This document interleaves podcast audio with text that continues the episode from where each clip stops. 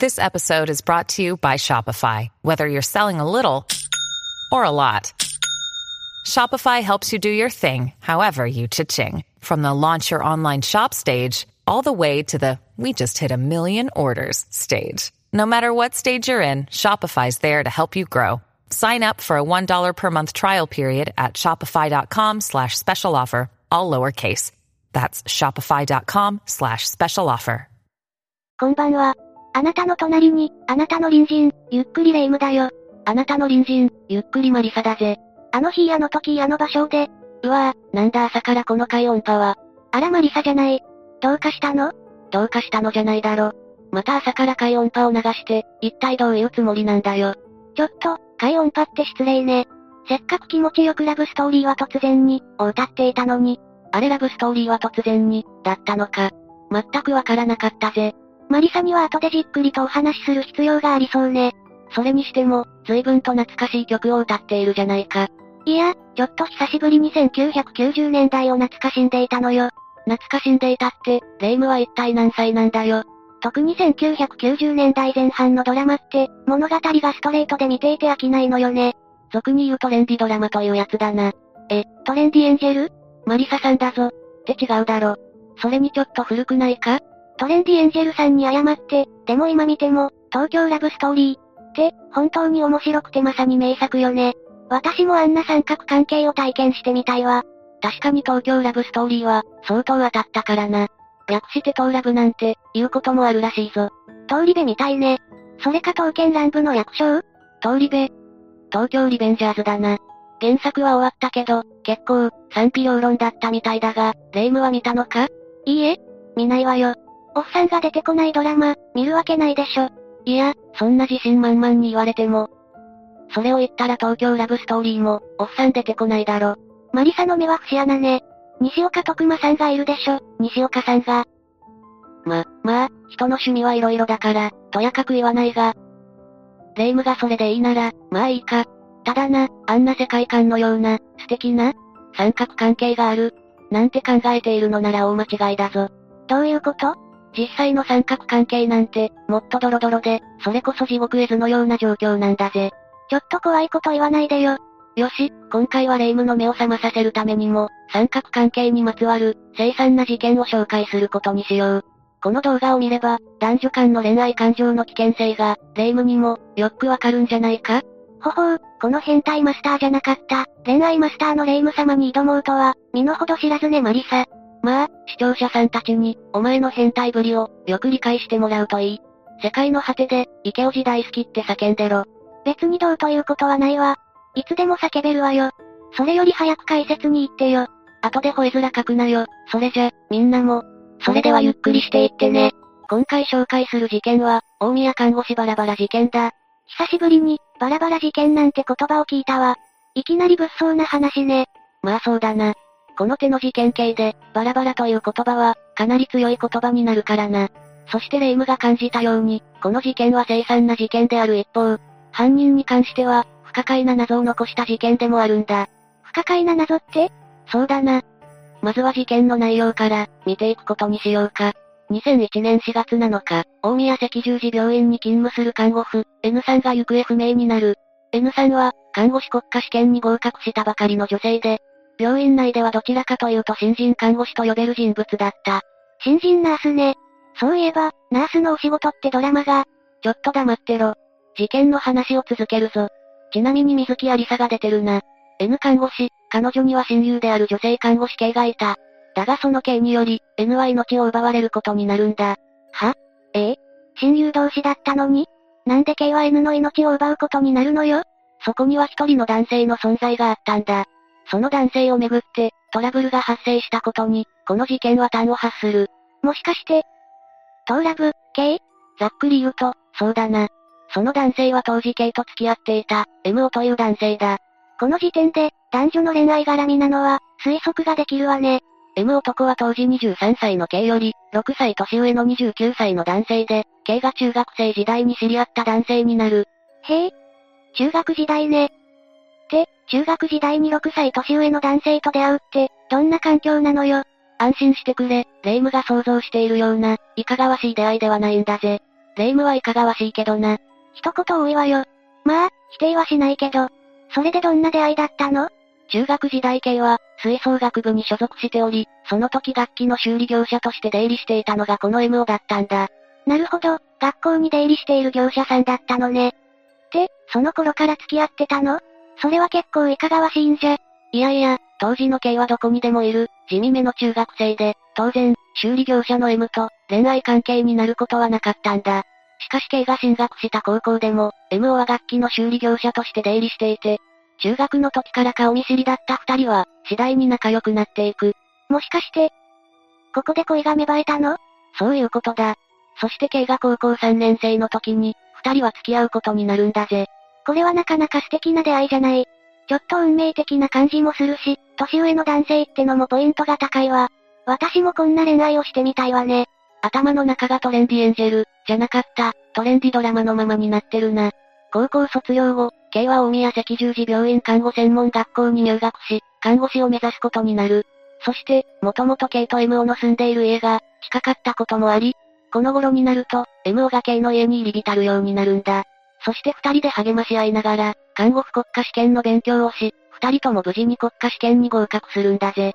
励まし合って合格なんて、いい関係じゃない。ん？ってことは MO も看護師になったの？いや、MO は事件当時、大手自動車メーカーの工場で、機関工として働いていた。え、機関工って、全然違うじゃない。どういうこと？そういえば、MO って男の人、そもそも楽器の修理業者だったんじゃ。どうなってるの？実は今まで話した内容はすべて、K が証言している内容であって、事実かどうかは不明だったんだ。はぁ、あ、え？それじゃ K と MO が付き合っているというのも嘘なの？いや、そこはきちんと付き合っていた。K が看護婦として大宮赤十字病院に勤務した後も、二人で旅行に出かけたりと非常に仲が良かったんだ。ここまでの話だと普通の幸せなカップルじゃない。ただこの時期 K は同じ病院で働く、N と知り合うことになる。二人はすっかり仲が良くなり、親友と呼べる間柄になっていた。そのため、K が N を自宅に呼ぶことも増え、自然と M と N も顔見知りになっていくんだ。これは、もしかして、嫌な予感がするわね。最初は三人で出かけたり、食事をするような間柄だったが、次第に M と N は惹かれ合っていく。そして二人で会うようになり、肉体関係にまで発展してしまう。うわぁ。よくあるパターンのドロドロな三角関係じゃない。そして、K に内緒で付き合っていた二人だが、このことがバレてしまうんだ。まあ、隠し通せるわけないわよね。ある日 K は、たまたま M が所有していたデジカメを、興味本位で覗いてしまった。するとそこには、下着姿の N の姿が映っていたんだぜ。最悪じゃない。っていうかバカじゃないの？なんでそんな姿を撮ったデジカメを、普通に置きっぱなしにしているのよ。このあたりは M 自身も、油断していたんだろう。当然このことに対して K は激高する。そしてファミレスに二人を呼び出し、休団することになるんだ。まあ、当然だわ。でもさすがに下着姿の写真だと、ごまかしきれないわね。二人は事実を認めて K に謝罪する。そして K から、二度と二人で会わないように、約束させられるんだ。あれ、あっさりと解決したの？てっきり K が、別れ話を持ち出したりするのかと、思っていたんだけど。K からすると MO は初めての男性であり、ある意味依存状態になっていた。そのため、別れるという選択肢はなかったんだ。うーん。まあ初めてのってのは、やっぱり特別なのかしらね。でも、MO って男の方はどうなのかしら。しかし一方の MO はそうでもなかった。MO はむしろこの三角関係を、楽しんでいるような状況だったんだぜ。いや、最低じゃない。こういう男、やばいわよね。MO は K の6歳年上ということもあり、立場的にも K より上だったんだ。それじゃ MO は、なんで素直に謝罪したのよ MO からすると、申し訳ないという気持ちより、この三角関係を続けたいと思ったんだろう。げ。最悪。そこでとりあえず謝罪して、その場は穏便に済ませたんだな。ということは MO と N は、その後も連絡を取り合い、交友関係を続けていたんだ。本当に、最低な男じゃない。これって K は気づいていないの？もちろん気づいていた。そこで二人をなんとか別れさせようと、K は N を自宅に呼び出すんだ。夕方から飲み出した二人は、最初は職場の話題や、他愛もない話をしていた。一応二人の関係性は、崩れていなかったのね。でもなんだか心配だわね。ああ。時間が深夜を回ったぐらいになり、ついに K が N に対して M との関係について詰め寄るんだぜ。すると N は事実を認めつつも、M は K と別れたがっている、と発言してしまう。これは、K からしたら、相当頭にくる発言だよね。ああ。この言葉でスイッチが入ったんだろう。その後トイレに立った N に対して、K は後ろから、ストッキングを首に巻きつけて、そのまま命を奪ってしまうんだ。ついに、行くところまで行っちゃったのね。そして命を奪った後、K は N の遺体を浴室へ運び、5日間かけてバラバラに解体する。そして自宅から離れてた、2カ所のゴミ捨て場に廃棄するんだぜ。いつも思うけど、これだけのことをするの、相当きついわよね。ちょっと想像できないんだけど、それだけ、恨みが積もり積もっていたのかもな。当然、証拠隠滅、運搬を楽にするなどの理由も、兼ねていたのかもしれないが、もしかして K は最初から、N の命を奪うつもりだったのかしら？正直、その点に関しては分かってはいない。ただ命を奪った後、遺体を躊躇なく解体していることから、計画性があったのかもしれないな。でも、さすがにこんなことをしたら、すぐに警察に捕まってしまうんじゃないの？いや、この事件が発覚したのは、3ヶ月後の7月19日になってからなんだ。3ヶ月後なんでそんなにかかったのかしらしかも事件自体は、K が警察に実施したことで、発覚したんだぜ。ちょ、ちょっと。どういうこと？mo は n とも付き合ってたんでしょ？普通に考えて M をだって、N がいなくなったことに気づくんじゃないの？そこがこの事件の謎の部分になるんだ。ここからはその謎の部分について、見ていくことにしよう。まずこの事件に関しては、ある意味、完全犯罪と言える事件だった。完全犯罪？ああ。看護師という職業柄、K は人の人体に関して詳しい医学的知識を持っていたんだ。そのため、ほぼ完璧に N の遺体を解体しており、完全に隠し通せていたんだぜ。なるほどね。確かに3ヶ月間、発覚しなかった時点で相当のものよね。そのため実施できた時点では、N の遺体もなければ凶器となった、ストッキングも存在していなかった。完全に証拠隠滅をしていたってこと？ああ。だから前述の犯行内容はすべて、K が供述したものだったんだ。それじゃ、本当に K が N の命を奪ったかどうかわからないっていうこと？そうなんだ。それに N の供述には、不可解な点が多く見られた。まず供述通り、K がストッキングで犬の首を絞めたとするのなら、トイレに行こうとしていた犬は、絶対に失禁しているはずなんだ。そういえば、窒息って筋肉が弛緩するから、失禁が起こるのよね。ああ。だがそれなのに、犯行現場となった K の自宅からは、N の尿が確認されなかった。ということは、N は K の自宅で、命を奪われたわけではなかったの？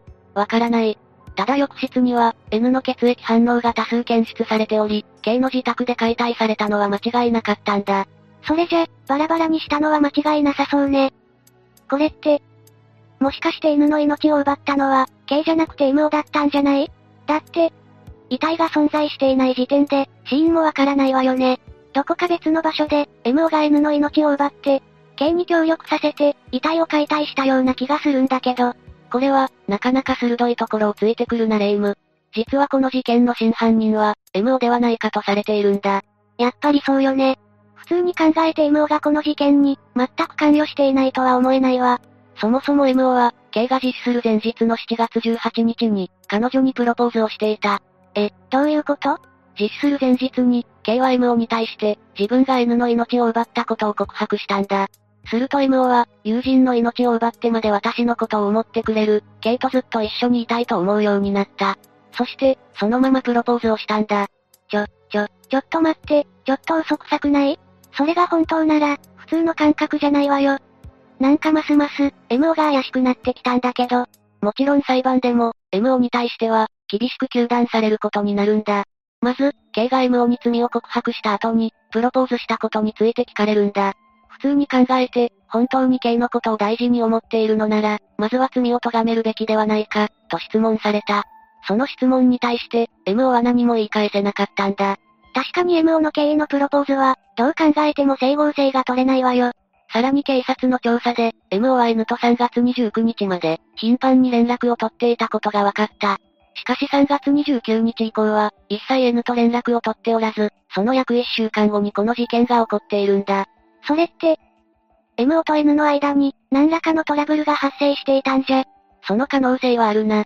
裁判でも N は M 男に対して、別れ話を持ち出した結果、トラブルになっていたのでは？と糾弾される。このことに関して、MO は否定をするものの、彼への追及はどんどん厳しくなっていくんだ。まだ追及されることがあるの実は MO は警察に、ある重要な証拠を提出していた。それは K が書いたメモで、そこには N を解体するために必要な、道具や薬剤が記されていたんだ。MO はこのメモを、K の車の中で発見したらしく、そのまま警察に持って行ったんだぜ。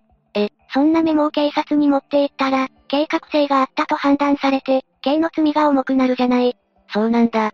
K に対してプロポーズをしているのに、MO は、わざわざ K の罪が重くなるような証拠を、警察に提出している。当然この行為も裁判で追及されることになるんだ。なんかこの MO って男。怪しすぎるわ。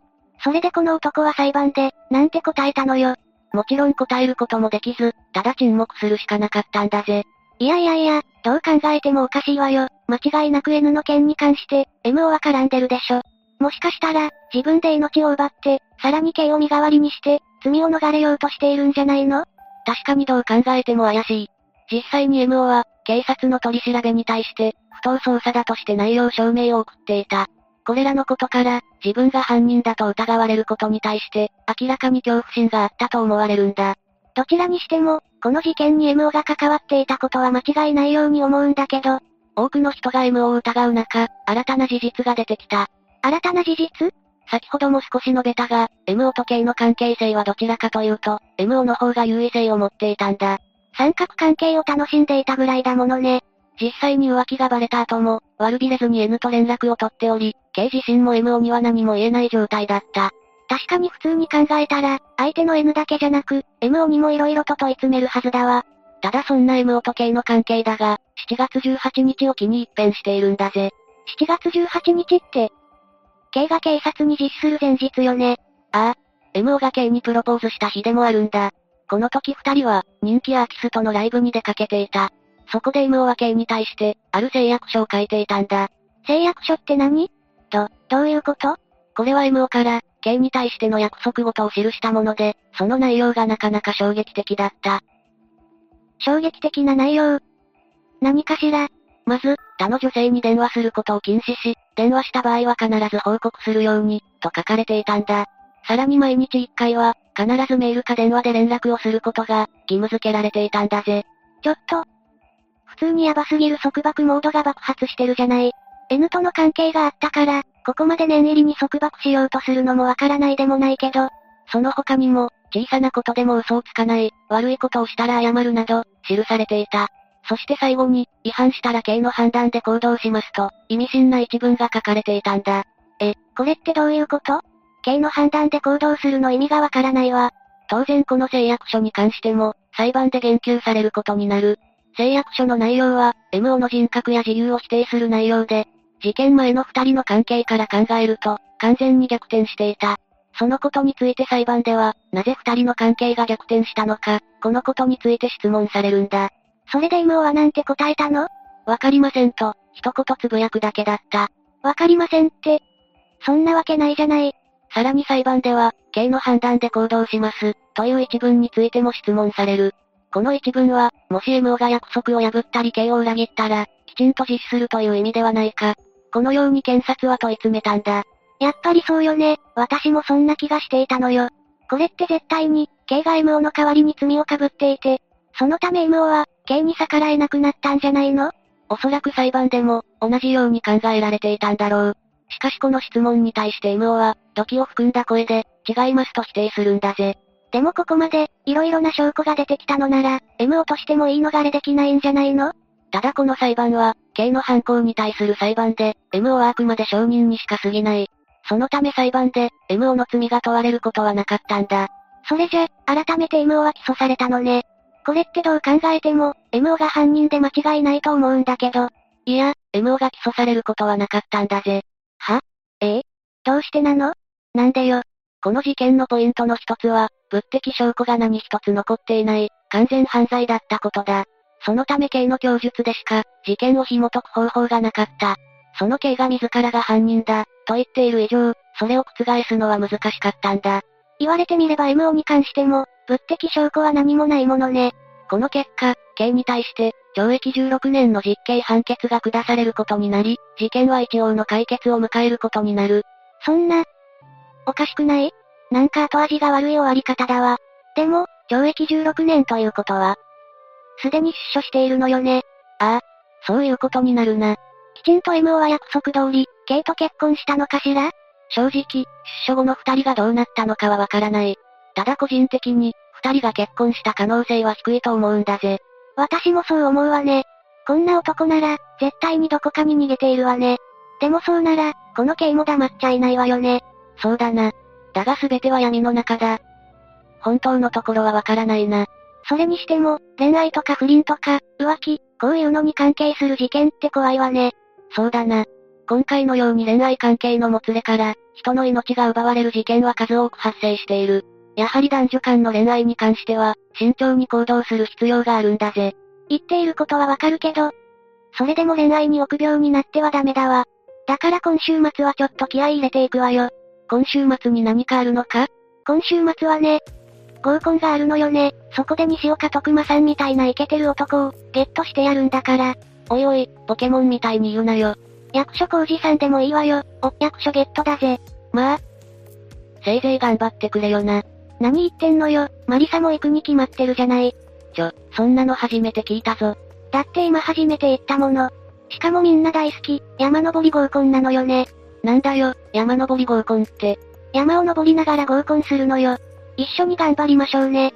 そんなの行くわけないだろ。毎回、俺を巻き込もうとするのは、勘弁してくれよ。せめて待ちにしてくれ。というわけで今回の事件はここまでね。じゃあ、次回までのお別れだ。それまで皆が、無事に過ごしていることを祈ってるぜ。それじゃ、次回も私たちの隣人として、ゆっくりしていってね。